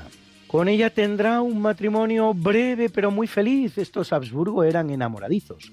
Muerto solo un año después de casarse, su esposa Juana dará a luz apenas 18 días más tarde a un niño, el futuro Sebastián I de Portugal, cuya temprana muerte sin descendencia, a los 24 años de edad, en Alcázar Quibir, luchando contra los moros en Marruecos, hará recaer los derechos a la corona portuguesa en Felipe II de España.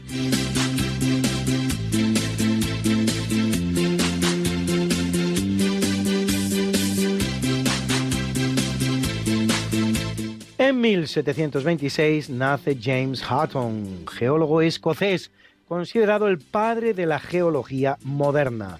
Explica los procesos de sedimentación, vulcanismo y erosión y demuestra que han venido operando desde hace mucho tiempo para transformar la faz de la Tierra.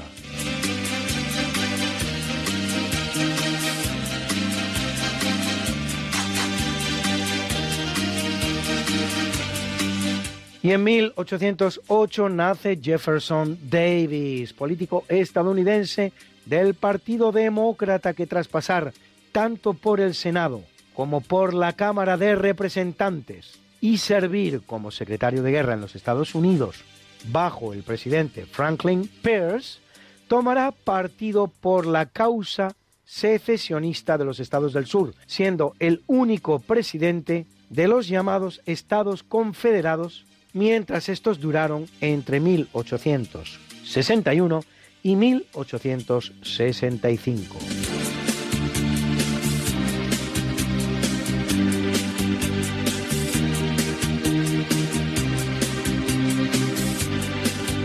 Ve la luz en el año 1853 William Matthew Flinders Petrie, egiptólogo británico que ocupa la primera cátedra de egiptología en el Reino Unido y realiza excavaciones en Naucratis, Tanis, Abidos y Amarna, descubridor de la estela de Meremptah, losa de granito gris inscrita por el rey Meremptah para conmemorar su victoriosa campaña militar en tierras de Canaán hacia el año 1210 antes de Cristo.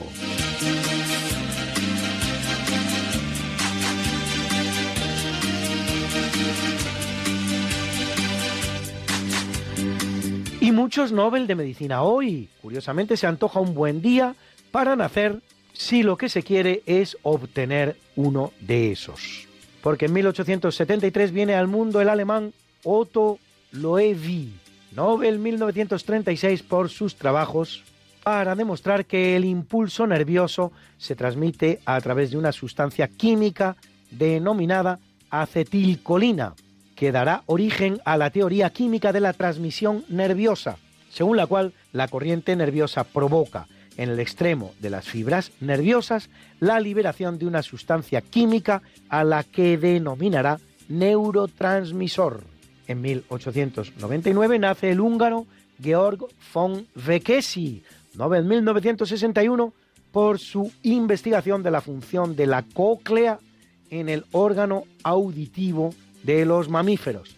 En 1924 lo hace el sueco Thorsten Wiesel, Nobel 1981, por sus aportaciones en el estudio del área visual de la corteza cerebral. Y en 1929, finalmente, el suizo Werner Arba, Nobel 1978, por sus trabajos sobre las endonucleasas de restricción, nombrado en 2011 presidente de la Pontificia Academia de las Ciencias por el Papa Benedicto XVI, a pesar de su adscripción protestante.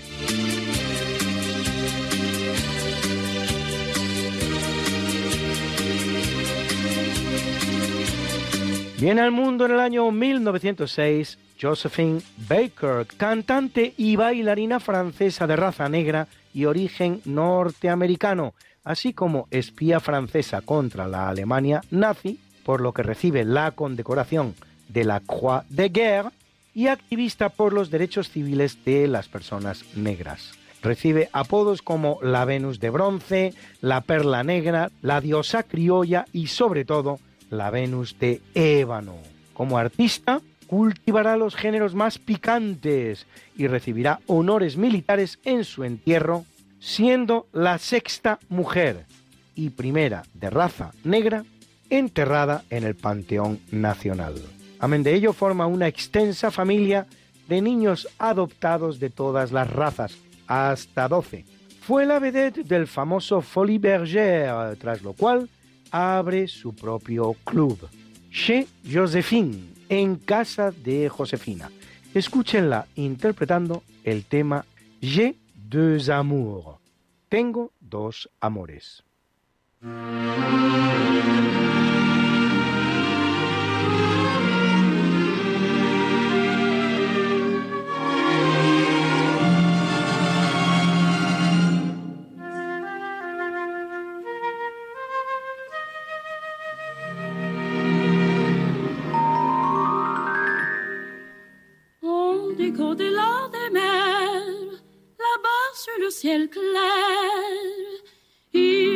Existe une cité au séjour enchanté.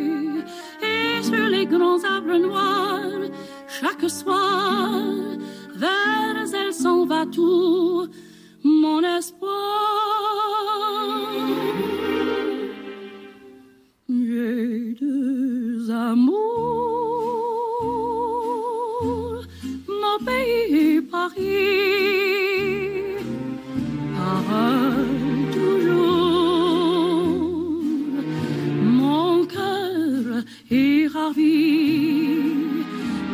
savane est belle, mais à quoi bon le nier ce qui m'ensorcelle, c'est Paris, Paris tout entier. Le voir un jour,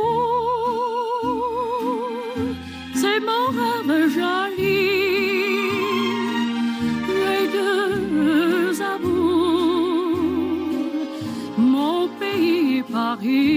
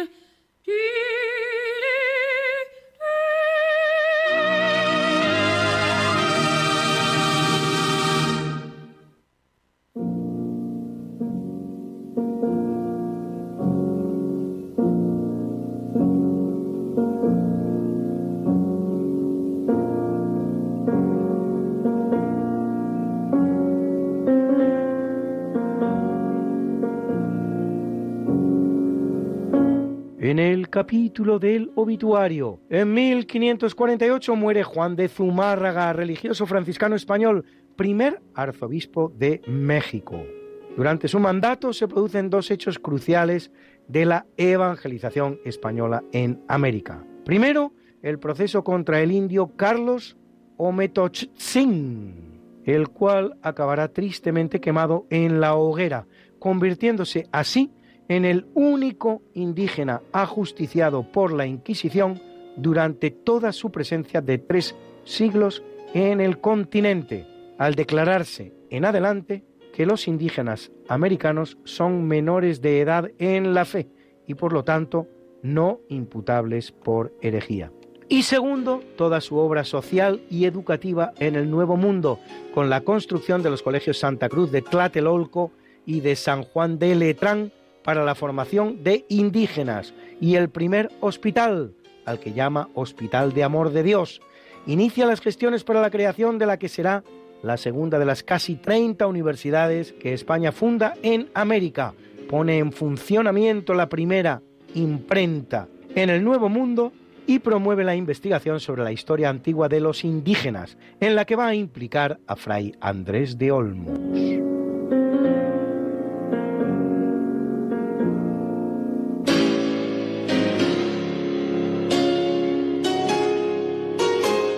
En 1875 muere el compositor francés Georges Bizet, autor de óperas como Carmen, Los pescadores de perlas o L'Arlésienne, basada en la leyenda según la cual Arles, Arles en español, era la ciudad francesa con las mujeres más bellas del país.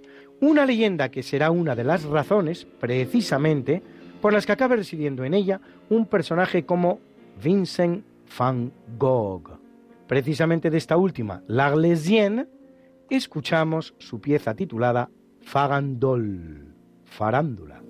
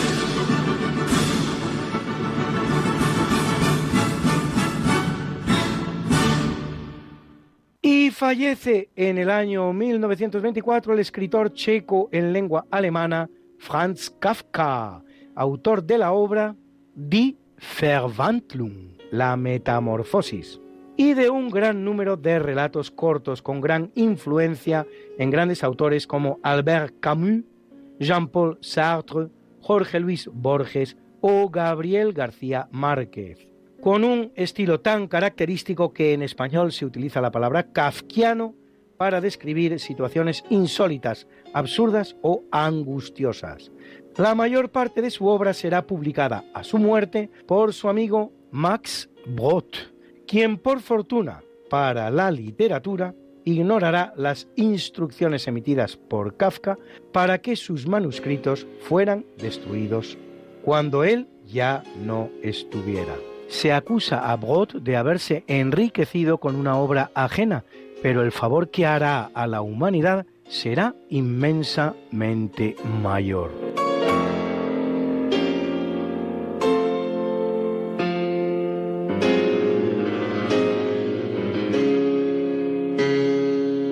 En 1963 fallece Angelo Giuseppe Roncalli, más conocido como Juan XXIII Vicentésimo, sexagésimo tercer Papa de la Iglesia Católica, que lo es casi cinco años durante los cuales convoca el Concilio Ecuménico Vaticano II, vigésimo primero y último hasta la fecha de los convocados por la Iglesia Católica, que realiza lo que se da en llamar un ayornamiento de la Iglesia, o supuesta al día, el cual durará tres años y dos meses, sobreviviendo al mismísimo Papa que lo había convocado.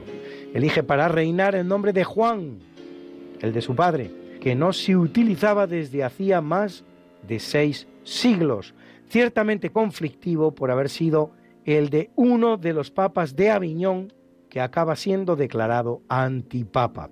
Pontífice muy querido por su especial bonomía y sencillez, es autor de las encíclicas Mater et Magistra y Pacem in Terris, sobre la dignidad del hombre como criatura de Dios.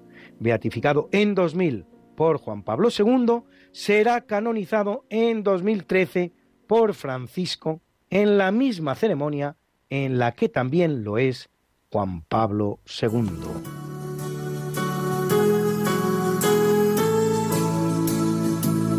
Una felicitación muy, muy especial a ese español que tantas satisfacciones ha dado a todos sus compatriotas, Rafael Nadal, con un palmarés verdaderamente galáctico.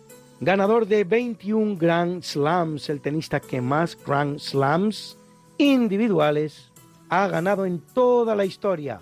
13 de ellos en Roland Garros, 4 en el Open USA, 2 en Wimbledon y otros dos en Australia, y único con Novak Djokovic, que ha ganado al menos dos veces todos los Grand Slams, algo que tiene especial mérito por suponer una adaptabilidad total a todas las superficies en las que se juega tenis, así como oro olímpico, cinco Copas Davis y 91 torneos ATP, de los cuales 36 Master 1000, récord histórico que cumple nuestro Rafa nada menos que 36 años. ¡Felicidades, campeón!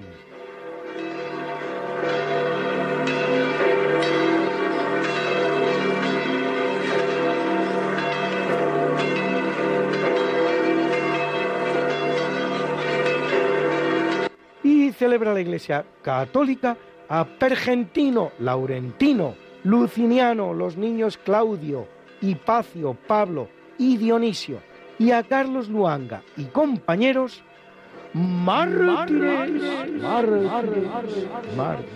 a Clotilde, reina, a Hilario, obispo, a Isaac, monje, monje, a Paula y Olivia, vírgenes, y a Alberto y a Atanasio, confesores, confesores, confesores. got something that must be done, and it can only be done by one. There is nothing more to say,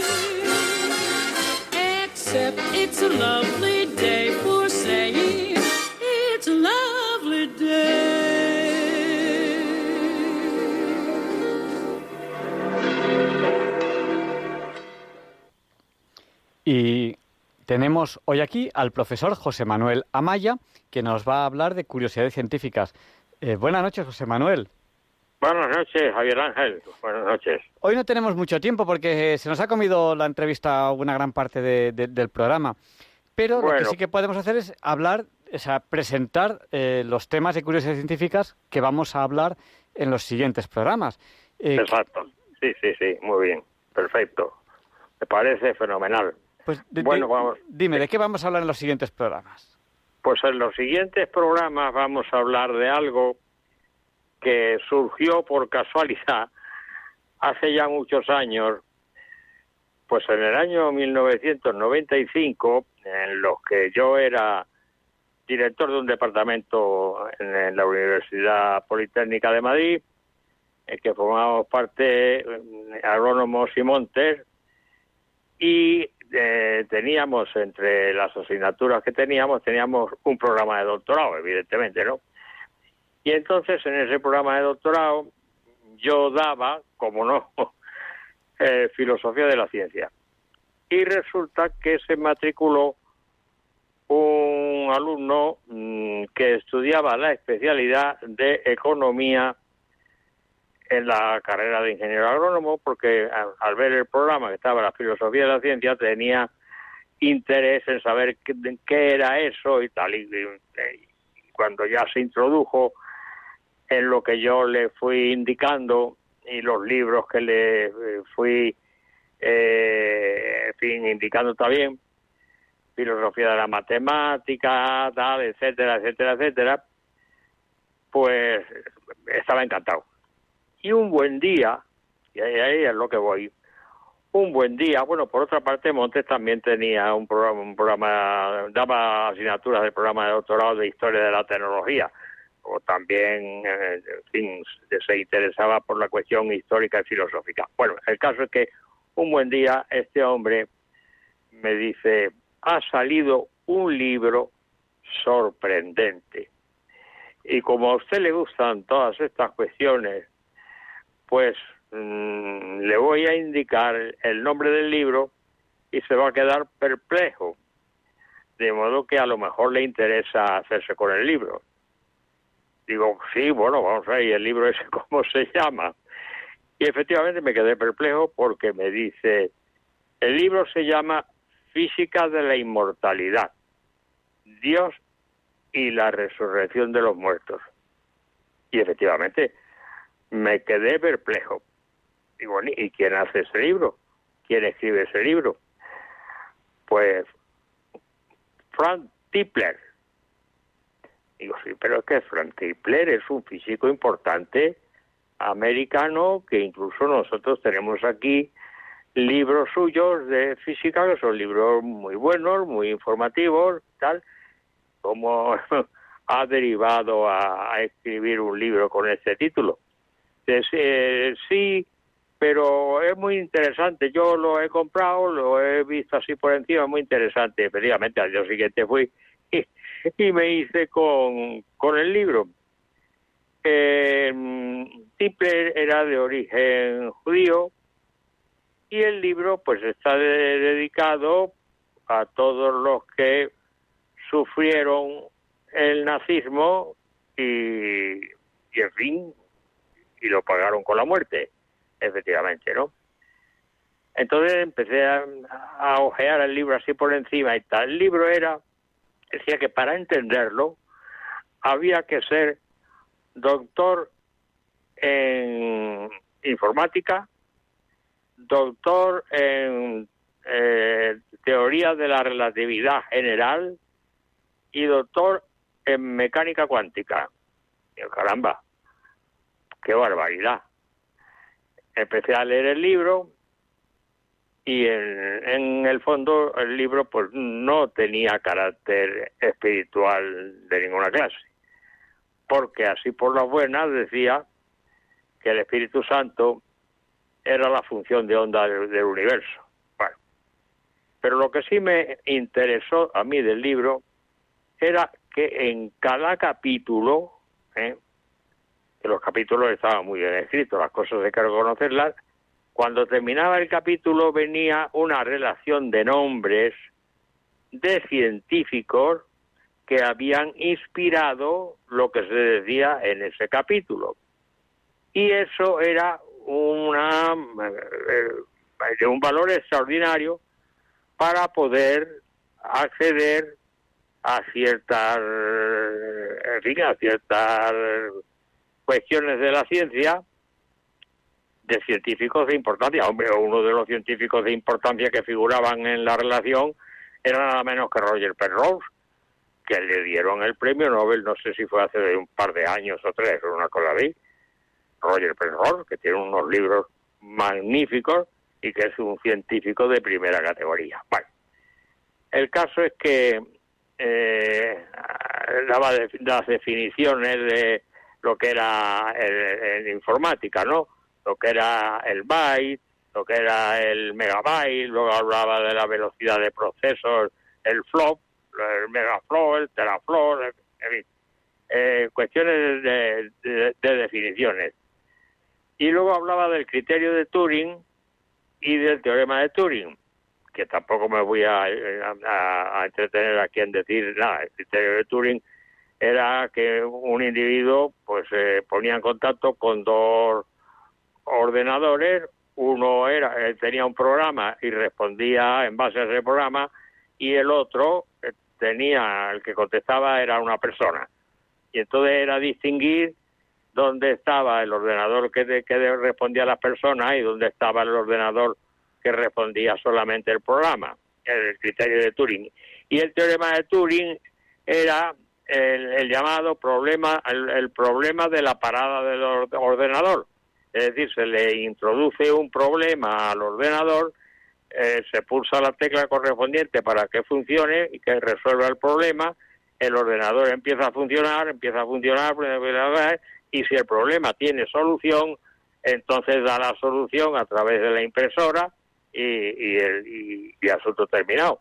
Pero si resulta que el ordenador no se para y sigue andando, andando, andando, andando, puede que el problema no tenga solución y entonces el, ordenador estaría trabajando eternamente.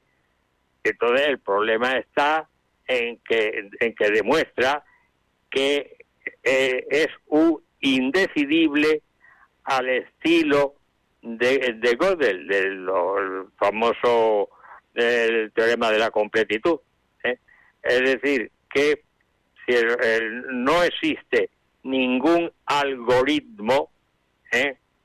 que mm, se pueda introducir en el ordenador y nos diga y nos informe si el ordenador se va a parar o no se va a parar, es decir, si tiene el problema solución o no tiene solución. Es un indecidible al estilo de Gödel. Bien. Pero hay otra cuestión que fue la que me dejó a mí más impresionado en el sentido de que define una persona. ¿Qué es una persona? Entonces dice, una persona se puede definir como un programa de ordenador muy complejo, donde el cerebro es el disco duro y la mente es el programa. Así define a la persona.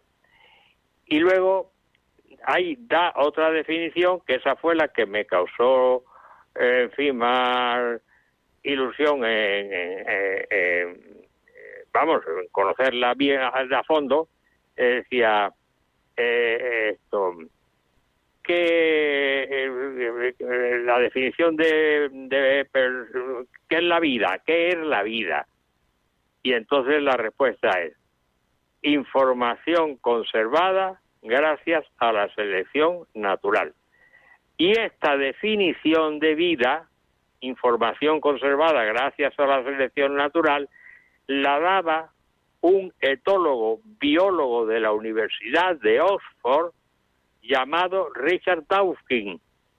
Richard Dawkins, que además no era creyente, y ahí es lo que voy precisamente, tenía un libro, o tiene un libro concretamente, que yo me lo he leído, que se llama El gen egoísta.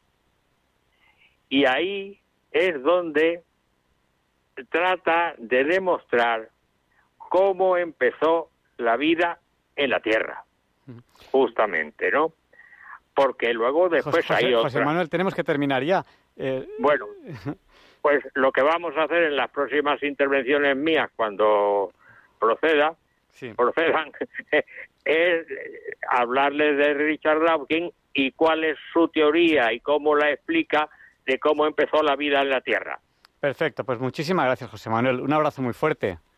Un abrazo muy fuerte y a los oyentes, pues nada, esto encantado y orgulloso de dirigirme a ellos en esta emisora y desde este programa. Buenas noches. Gracias, buenas noches.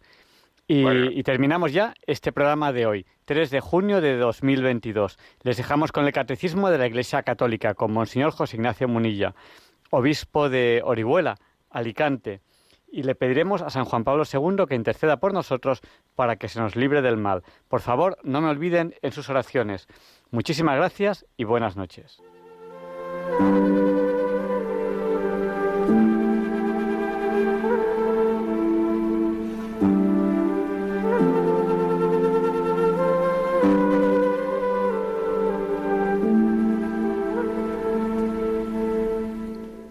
Y así concluye en Radio María el programa Diálogos con la Ciencia.